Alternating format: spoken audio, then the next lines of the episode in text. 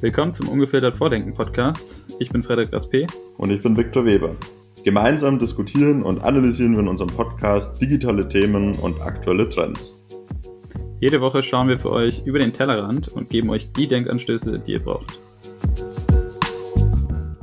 Willkommen zu einer neuen Folge von Ungefiltert Vordenken. Jetzt sind wir wieder aus der Sommerpause zurück und heute haben Viktor Weber und ich ein spannendes Thema wieder dabei und zwar zu unserer ESG-Reihe kommen wir zurück und diesmal mit dem Thema Environmental, beziehungsweise mit einer neuen Folge von oder einer neuen Reihe zu dem E von ESG. Haben wir und wir wollten das. so ist es. Und ähm, das E-Thema wollten wir dieses Mal auch dann nochmal ausführlicher machen, weil wir auch gemerkt haben, da ist so viel Gesprächsbedarf und ähm, das Thema bewegt ja nicht nur die Immobilienwirtschaft oder auch die Wirtschaft generell, sondern es bewegt auch die gesamte Welt eigentlich aktuell. Und ähm, Victor, warum ist das Thema auch für uns vielleicht so wichtig? Ich glaube, wir, wir können gar nicht von uns weisen, dass sich da jetzt viel geändert hat. Also wenn man sich mal Zahlen anschaut, da gibt es ja zum Beispiel Statistiken, dass in den letzten 20 Jahren irgendwie über 70 Prozent aller Insekten ausgerottet worden sind. Also es landen immer mehr Tiere auf äh, der roten Liste. Die Natur verändert sich. Es gibt mehr Extremwetterereignisse. Sie Kalifornien, da brennt quasi das Land. Ähm, und das vor allem sogar noch früher als eigentlich angedacht. Normalerweise geht ja die Burning Season ab Oktober los bis Dezember. Ähm, also ich glaube, das leuchtet jedem ein und deswegen haben wir ja gesagt, beim E-Environmental-Thema, da kann man irgendwie so viel erzählen und reden, dass wir das irgendwie separieren wollten und jetzt einfach mal allgemein Klimawandel, Umweltschutz adressieren wollten. So, was sind die Themen, die dich da bewegen? Also was fällt dir da ein, wenn du daran denkst? Also ganz klar ist natürlich äh, in, in Deutschland beziehungsweise auch in Europa generell, ähm, wobei sie ja tatsächlich fast äh, global sind, glaube ich. Also ich bin mir da jetzt nicht äh, aktuell so äh, im Bilde. Ähm, zum Beispiel Fridays for Future, also Global Climate Strike ist ja. für mich ein ganz großes Thema, was aktuell sehr viele bewegt. Wie du schon gesagt hattest, gibt es ja auch immer mehr größere ähm, Umweltkatastrophen, sage ich mal schon fast. Also die Brände in Kalifornien zum Beispiel dieses Jahr. Ich, letztes Jahr war es der Amazonas, der, der gebrannt hat. Und äh, Australien, glaube ich, auch fast äh, parallel sogar. Ja. Und es sind zwar natürliche Phänomene, nur sieht man auch, dass äh, die immer in kürzeren Abständen auftreten. Und ja. es gab auch in der Vergangenheit größere Brände, aber auch so Themen wie zum Beispiel das große Schmelzen der Gletscher ähm, in den Eisreservoirs der Welt und auch die Brände von, ähm, von irgendwelchen Reserven in Sibirien, die normalerweise unter Permafrost liegen, ja, aber halt durch die globale Erwärmung quasi aufgetaut sind und jetzt quasi brennbar sind. Und ähm, das sind so die Themen, die mir in den Kopf kommen. Und da versucht natürlich jetzt die globale Gesellschaft, kann man sagen, ähm, mit geballter Energie da vorzugehen, wobei das natürlich auch immer ähm, von unterschiedlichen Seiten dann anders gesehen wird. Ne? Also die ja. einen sagen, es ist viel zu wenig, die anderen sagen, um Gottes Willen, ist doch viel zu viel, was wir machen. Und ähm, da tun sich natürlich auch viele Geschäftsfelder auf, also zum Beispiel Tesla, ähm, mittlerweile der am höchsten bewertete Autokonzern. Ich weiß nicht, ob es sogar Toyota jetzt überholt hat. Ja, haben sie. Ähm, 300 haben Milliarden sie. circa.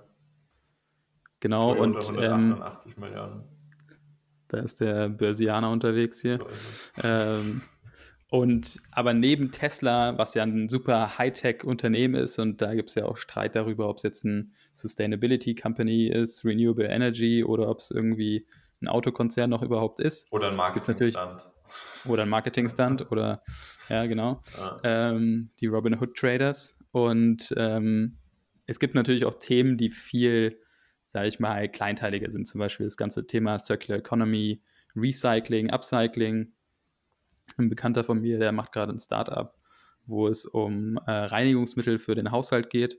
Okay. Und äh, da ist einer zum Beispiel der, der, der Wege, ähm, dass sie Tabs verwenden, die jetzt gar nicht mehr, man kauft jetzt nicht mehr Sillet Bang und äh, was auch immer im Supermarkt, immer eine neue Flasche, sondern man kauft im Endeffekt nur das, was in der Flasche drin ist und die Flasche selbst aber nicht. Ähm, oder dass man halt zum Beispiel, ich glaube, Freitag macht es, dass man Rucksäcke aus äh, LKW-Plan hat ja. oder sowas. Und es gibt relativ viele Geschäftsmodelle, die man da einbringen kann, wo man Rohstoffe wiederverwerten kann. Und ähm, ja, das ist so mein Standpunkt. Ich finde find das ganz interessant, aber ich finde, das äh, ist gleich so ein Thema, wo man auch sehr kontrovers diskutieren kann. Ich habe das Buch gelesen, äh, Winner Takes All.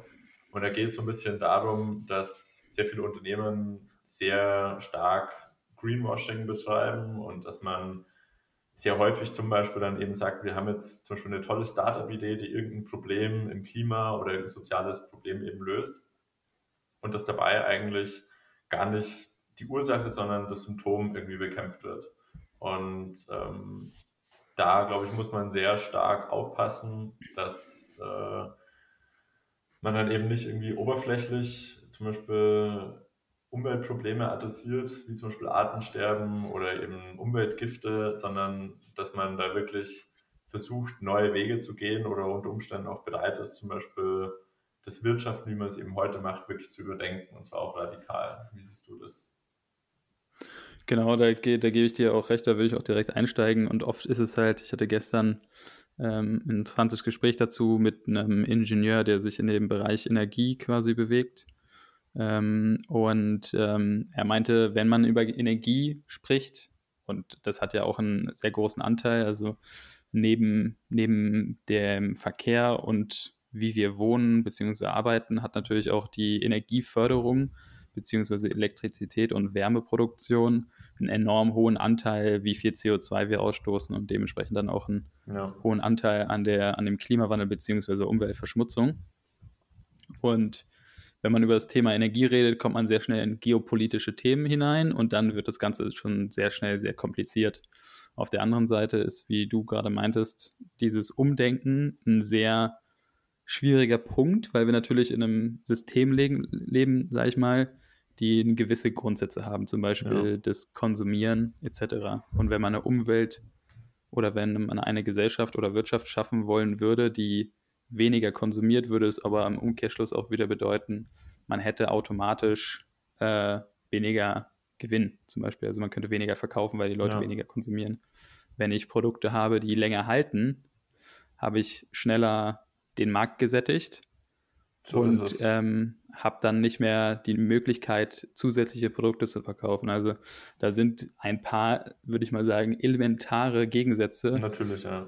Das ist das die Thema. aktuell im Weg stehen. Ja. Das nennen wir auch Planned Obsolescence. Also dass quasi heutzutage oder heutzutage generell die Produktentwicklung darauf abzielt, dass man zum Beispiel tatsächlich eben zum Beispiel Akkus verklebt oder ähm, was ist, glaube ich, auch verboten, genau, ne? was aber eigentlich, also zumindest bei manchen Sachen, zum Beispiel bei Lampen, soweit ich weiß, eben verboten ist. Ich weiß nicht, wie es bei Handys ist.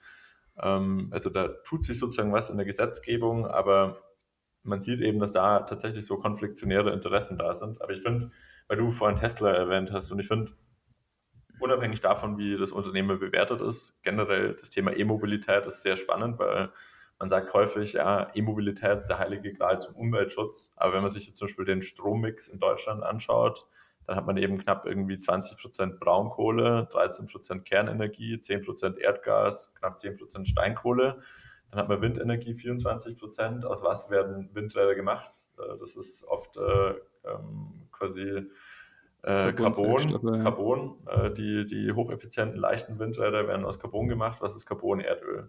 Und dann hat man Biomasse 8%. Und Biomasse ist ja auch ein Riesenthema Landwirtschaft, ähm, dass man A, zu viele Tiere hat, dass die Bemähung, also die Maat der Wiesen zum Beispiel, zu extensiv ist, zu viel Nitrat wird in, ins Grundwasser eingespült. Das heißt, mhm. das Zeug wird dann irgendwie verbrannt oder in Biomasse umgewandelt und dann hat man Photovoltaik, wo dann eine Anlage irgendwie 10, 20 Jahre gilt, äh, also im Betrieb wirtschaftlich ist und man jetzt zum Beispiel dann die, die, die Entscheidung politisch hatte, dass man nicht mehr einspeisen kann als Privater, außer man rüstet halt teuer um. Also völliger Schwachsinn, ähm, wo man sagt, viele Entscheidungen oder viele Trends, die politisch oder auch wirtschaftlich da gerade so gepusht werden, dass die vielleicht nicht unbedingt aus der klimatischen oder Umweltsicht die sinnvollsten sind. Ja, also auf jeden Fall. Das ist ja auch die große Debatte ähm, für E-Autos zum Beispiel. Ne? Der, der E-Wagen macht halt keinen Sinn, wenn man ihn mit äh, Atomenergie äh, befeuert, sage ich mal. Oder wenn der, wenn das einfach ein konventioneller Strommix, der da in die Steckdose oder aus der Steckdose in den Tesla fließt, vielleicht. Ähm, da ja. muss man natürlich gucken, dass halt zum Beispiel andere Formen der, der erneuerbaren Energien einfach stärker gefördert werden, beziehungsweise anders gefördert werden oder man nochmal andere Wege findet. Ja, klar, aber Auf der anderen. Ich finde es halt, also sorry, dass ich da einhake, aber das ist halt tatsächlich so, wir wollen immer so ein bisschen die eierlegende Wollmilchsau, wie man so schön sagt. Also zum Beispiel, man sagt, dann machen wir halt regenerative Erzeugung. Da wurde lange Zeit gesagt, zum Beispiel Wasserkraft ist das Nachhaltigste, weil man muss ja nichts machen. Und jetzt ist man darauf gekommen, dass die Begradigung der Flüsse dazu führt, dass Sedimente aufgestaut werden, dass Flüsse durch diese Umleitung und durch die Aufstauung äh, nicht mehr wirklich bewohnbar sind für die eigentlichen Organismen im Fluss. Zum Beispiel gibt es fast mhm. keine Muscheln mehr in Deutschland, also Flussmuscheln, Krebse, das stimmt alles aus. Und ähm, die Fischtreppen funktionieren auch nicht. Und wenn man die nachrüstet, dann sind sie extrem teuer.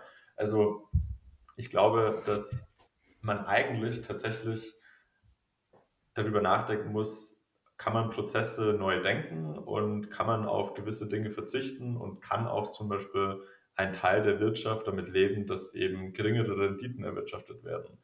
Baue ich zum Beispiel eben bessere Produkte und nehme ich in Kauf, dass dann eben nicht alle zwei Jahre das neue Handy gekauft wird, sondern vielleicht alle vier Jahre und deswegen dann zum Beispiel der die Aktienrendite ein bisschen geringer ist. Also ich als Aktionär zum Beispiel ja. würde damit leben können. Weil ich sage, ja, das, das ist natürlich, wert. Ja. ja. gut, aber man ist ja da auch nur einer von vielen. Genau. Ähm, ich, ich denke, das, äh, das, was du ansprichst, ist ja, dass das äh, System, in dem wir leben, dass man quasi nicht nur die Prozesse in dem innerhalb des Systems äh, neu denken muss, sondern quasi wirklich thinking outside of the box, dass man wirklich anfängt, Systeme oder Prozesse zu entwickeln, die gar nicht mal unbedingt in diesem System funktionieren würden, sondern die ja. halt in nur einem anderen System funktionieren würden. Also andere, andere Formen von der, von der äh, Stromerzeugung, die vielleicht anders funktionieren, als sie heute theoretisch funktionieren mit den grundlegenden, sage ich mal. Eigenschaften, die die aktuelle Markt, Marktwirtschaft äh, mit sich bringt. Das ist ein Ansatz. Ähm, das ist ein Ansatz, ja. genau. Und der andere Ansatz ist eben der, dass man sagt, man muss tatsächlich in gewissen Teilen irgendwo Verzicht üben oder sozusagen von diesem rein wachstumsorientierten Paradigma eben abweichen, weil man eben hm. tatsächlich Wachstum immer nur jetzt in den letzten Dekaden pekuniär bewertet hat, aber halt nie die, den ökologischen oder den sozialen Wert irgendwo gleichgesetzt hat. Und wenn man aber ja. gewisse Sachen eben als soziale oder ökologische Rendite betrachten würde, die auch dann einen gesellschaftlichen Mehrwert hat, ähm, was man zum Beispiel vielleicht durch Steuererleichterungen honorieren könnte, die aber sinnvoll bemessen sind, dann könnte man eben auch alternative Anreize setzen für ein ökologischeres und soziales Wirtschaften. Ja, die, das äh, wirkliche Problem, glaube ich, bei der Sache ist, diese, diese Inhalte musst du aber auch den Leuten vermitteln, die ähm, Promi-Flash lesen jeden Tag und äh, Sommerhaus der Stars gucken. Nicht so wie wir, ne? Ähm, aber ich, ich, ich verstehe auf jeden Fall deinen Punkt. Was ich, was ich noch sagen möchte, ist halt, dass ich es ähm, doch auch sehr interessant finde, also auch bezüglich dem Thema Greenwashing, was, glaube ich, einen sehr großen Anteil macht in der heutigen Debatte um das ja. Thema Sustainability in der Wirtschaft, vor allem in der Investment, Financial Services und wo auch ja Real Estate einen gewissen ähm, Happen äh, hat. Äh, ist ein ganz großes Thema, was ich sehr interessant finde, ist das Thema äh, quasi Impact Investment und wie quasi der Klimawandel Einfluss mittlerweile auf die Finanzwelt hat. Also ähm, wie vernichtet Klimawandel zum einen natürlich auch äh, Wert bzw. Vermögen, also zum Beispiel Überschwemmungen oder generell die Klimakatastrophen, Brand zum Beispiel, also in, äh, in Kalifornien ähm, es gibt ja nicht nur den Wert, den jetzt eine Immobilie hat, sondern es gibt ja auch emotionalen Wert etc. Also, ja, man kann ähm, den Wert beziffern. In den USA sind es tatsächlich pro Jahr 500 Millionen Dollar, die vernichtet werden durch Brände. Ja, das wird man nie auf Null kriegen. Das ist ja, ja auch gar nicht äh, irgendwie gewollt, weil Brände sind ja auch ein wichtiger Bestandteil des Ökosystems. Aber zum Beispiel ist eins der berühmtesten Restaurants jetzt in Kalifornien an der Küste abgebrannt. Ähm, Welches French Laundry oder was? Nee, French Laundry nicht. Das war, ich komme gerade nicht auf den Namen, ehrlich gesagt. Okay, egal. Sag's mir mal. Ist auch nicht so wichtig, sondern es geht eher um den Punkt, dass halt Investoren mittlerweile auch stärker auf dieses Thema gucken. Vor allem ja. da, wo halt Werte langheitlich, lang, äh, auf lange Sicht einfach erhalten werden müssen, aufgrund der Investmentstrategie beziehungsweise den Werten, die dadurch gesichert werden sollen. Also zum Beispiel Versicherungen müssen ja auf lange Sicht Werte sichern können, damit halt die Pensionen, die halt 60 Jahre später ausgezahlt werden sollen, tatsächlich dann auch äh, quasi ausgezahlt werden können. Ja. Weil das ist ja, das sind ja auch äh, Themen, die auch Versicherungen und da ist ja ein großes, ein, großen, ein großer Anteil der Geld läuft ja über Pensionskassen und Versicherungen etc., Zahnersatz, bla bla bla. Ähm, gut, Zahnersatz jetzt vielleicht nicht, aber ähm, du verstehst meinen Punkt, glaube ich. ich. Und das finde ich eine ja, sehr. Also, du meinst, dass quasi sich die, die klimatischen und die Umweltprobleme auch aufs Wirtschaftliche auswirken und dann zum Beispiel jetzt explizit eben auf die äh, Potenz der Versicherer und Rückversicherer, was zum Beispiel dann wieder auf die Rentenzahlungen sich auswirkt langfristig. Genau, das bewegt sich natürlich immer noch in diesem System, was wir gerade, äh, was wir gerade angesprochen hatten. Nur bin ich der, der hoffnungsvollen Überzeugung, dass sich äh, in der Zukunft auf jeden Fall was bessern wird, weil die Menschen oder auch vielleicht die Menschheit generell merkt, ähm, dass dieses Thema doch auch wichtig ist, um langfristig Werte zu sichern. Ne? Also es, äh, es bringt uns nichts, wenn wir so weitermachen wie immer. Davon sind auch vielleicht nicht alle der Überzeugung, aber ich würde sagen, ja. ein gewisser Konsens ist schon geschaffen. Ähm, und äh, da sind natürlich super viele, viele Fallstricke noch äh, offen. Also zum Beispiel auch ähm, viele Länder, die noch nicht so weit entwickelt sind, müssen natürlich oder wollen vielleicht auch noch die gleichen Fehl Fehler machen oder ähnliche Fehler machen, wie zum Beispiel Westeuropa gemacht hat in Stimmt, seiner, ja. seiner Entwicklung. Und das muss man auch immer ein bisschen quasi einfaktorieren und ähm, ja, nicht nur ein bisschen, wenn man, wenn man da eigentlich äh, rigoros ist und sich überlegt, äh, zum Beispiel an das, an das S äh, im ESG-Bereich, dann ist natürlich das irgendwo auch eine soziale Verantwortung von unserer Wohlstandsgesellschaft, die im Überfluss lebt, dass man sagt, okay, jemand, der eben unter der Armutsgrenze in Indien, China, auf dem afrikanischen Kontinent irgendwo vor sich hin vegetiert, kann man wirklich so sagen, ähm, dass diese Personen auch einen wirtschaftlichen Aufstieg irgendwo verdient haben und dass man denen nicht aufoktroyieren kann, dass sie jetzt äh, sofort ihren Verbrauch, zum Beispiel bei, äh, also bei, bei Erdöl zum Beispiel, festsetzen auf den aktuellen Verbrauch, weil wir halt auf einem viel höheren absoluten Niveau zum Beispiel sind. Und genau. das, das ist halt auch so eine Art von imperialistischem Denken, das Denkens, an, den, ja. an, an den Tag gelegt wird. Und deswegen glaube ich, wird man nicht so rumkommen, dass man tatsächlich Werte auch neu definiert, weil du es mir tatsächlich noch zu sehr in dem, in dem finanziellen Bereich gedacht. Also klar, du hast natürlich recht mit allem, was du sagst. Für Unternehmen, für Versicherungen, das ist ein Riesenthema. Aber ich glaube, dass man den Wert von Natur und Umwelt, aber auch von einem gesunden sozialen Gefüge, was zum Beispiel äh, nicht durch Überschwemmungen vertrieben wird oder irgendwie Wassermangel in Deutschland, der übrigens schon vorhanden Auf ist. Auf jeden Fall, ja. In weiten Teilen, ja. aber dass es halt nicht noch schlimmer wird, das äh, kann ja auch zu sozialen äh, Problemen führen oder führt es ja, wie man auch sieht, zum Beispiel Flüchtlingsströme ja, um die Welt. Und ich glaube, dass wir da einfach umdenken müssen, was Wert bedeutet und dass man eben tatsächlich irgendwo verzichten muss und dass Unternehmen eine große Verantwortung haben, da nachhaltiger zu wirtschaften. Und das bedeutet mhm. zum Teil auch Verzicht. So leid es mir tut und so schwer es auch ist. Ja, ja und nochmal auf den Punkt, den äh, zurückzukommen, den du ganz am Anfang gesagt hattest, die Generationsfrage ist, denke ich, auch mal nochmal ein ganz wichtiger Punkt. Ähm, vor allem ja auch unsere Hörer ähm, von unserem Podcast sind ja auch in der Regel jünger. Ja. Und man merkt ja auch ein massives Umdenken in der jüngeren Gesellschaft auf jeden Fall hin zu mehr Sustainability, sage ich mal, mehr nachhaltige Wirtschaft. Nicht nur nachhaltig im Sinne von äh, dem E, sondern auch nachhaltig im Sinne von dem S und dem G, ja. aber auch nachhaltig im Sinne von dem ganzen Spektrum, was sich äh, da ähm, damit bewegt. Und ähm, auch halt diese, dieses Thema mit dem äh, mit dem äh, kolonialistischen Gedanken. Das ist ein ganz wichtiges Thema, mhm. was man vielleicht jetzt in Deutschland ähm, nicht so massiv hat wie zum Beispiel andere koloniale Mächte wie UK, Spanien äh, oder Frankreich auch, ähm, ist es halt ein super wichtiger Punkt, den man diskutieren muss, weil man auch quasi auf dem Plan haben muss, dass sich zum ja. Beispiel auch vielleicht China zu einer extrem fleischlastigen Gesellschaft entwickelt, wie zum Beispiel Deutschland, Frankreich, England, also eigentlich die westliche Welt, sage ich mal.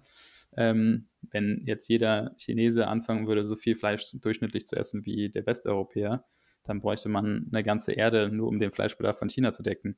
Und ähm, das sind ja Probleme, die dann nicht nur wirtschaftlich mhm. irgendwie äh, Probleme bereiten, sondern auch, wie du gesagt hast, Methan, Umweltlich, äh, Wasserverbrauch, ja. Umwelt, Flüsse etc. Ja. Also Wobei ich mir tatsächlich, sorry, dass ich das so einhake, ich glaube bei der Generationenfrage, also ich habe da manchmal so ein bisschen ja, im Zuge der Selbstreflexion den Gedanken gehabt, ob tatsächlich wir als jüngere Generation so nachhaltig sind, wie wir uns oft präsentieren. Also man sagt ja häufig quasi, ähm, ja, ja. dass die alte Generation das uns alles eingeblockt hat. Aber ich glaube, die kann halt nicht fliegen, ne? Genau, also ich glaube, wenn ich an Großeltern oder auch Eltern zurückdenke, die haben wesentlich weniger konsumiert. Also zum Beispiel die ganze äh, Schnellkonsumelektronik von Handys, äh, kleinen Applikationen, die ja. gab es noch nicht. Ähm, man hat auch zum Beispiel noch nicht so viel im Internet gemacht. Also ich meine, auch der, der Strom, der für Netflix im Datencenter drauf geht, der ja. muss irgendwie erzeugt ja. werden. Und natürlich Reisen Mobilität und auch Kleidung, Stichwort Fast Fashion, das gab es früher alles gar nicht in der Elterngeneration in der Form, sondern da hat man halt ein Auto gefahren, das im Zweifel genauso viel verbraucht hat wie heute, nur dass eben weniger PS drin waren und weniger Elektronik, was ja wiederum heutzutage eigentlich umweltschädlich ist, wenn man an die Müllkippen in Afrika denkt, ja. wo dann die Leute das Kupfer ausbrennen aus irgendwelchen Kabeln. Ähm, deswegen glaube ich, dass tatsächlich jeder von uns sich da an die eigene Nase fassen muss. Also auch ich äh, konsumiere sicherlich noch zu viel. Und du wahrscheinlich auch. Und man wohnt auf zu viel Fläche und so weiter und so fort. Also ich glaube, da muss jeder an sich irgendwie appellieren und umdenken. Ja, auf jeden Fall. Also ich denke, das ist ein sehr schöner Schluss, das Umdenken. Ja. Und ähm, lasst uns gerne mal wissen, wie ihr das Thema Klimawandel, Umweltschutz seht. Was ist euer Standpunkt dazu? Ist es wichtig? Äh, wird dazu dafür genug getan? Lasst es uns gerne in den Kommentaren wissen, ja. in allen sozialen Netzwerken, die ihr besitzt oder nicht besitzt. Und äh, damit verabschieden wir uns und sehen uns in der nächsten Folge. Ciao.